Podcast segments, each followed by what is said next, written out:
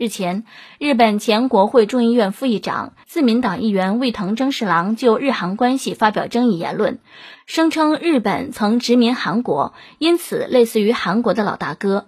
其还称日韩关系并不平等，日本应处于领导地位。一番话令韩国舆论炸锅。据韩媒中央日报日文版当地时间八号报道，韩国大学教授许宗德在社交媒体上发文反击，批评魏藤征士郎的发言是没有常识的主张。他表示，自古以来文化是从朝鲜半岛传入日本，若按照魏藤征士郎的话来说，那韩国就是日本的祖先。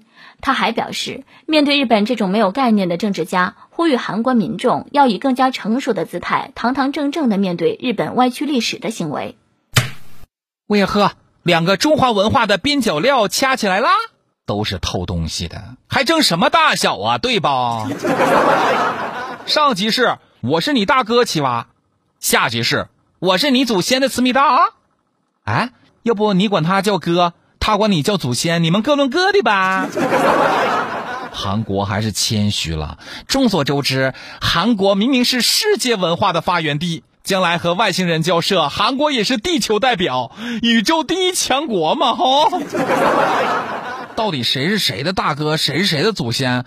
要不先打上一架哟？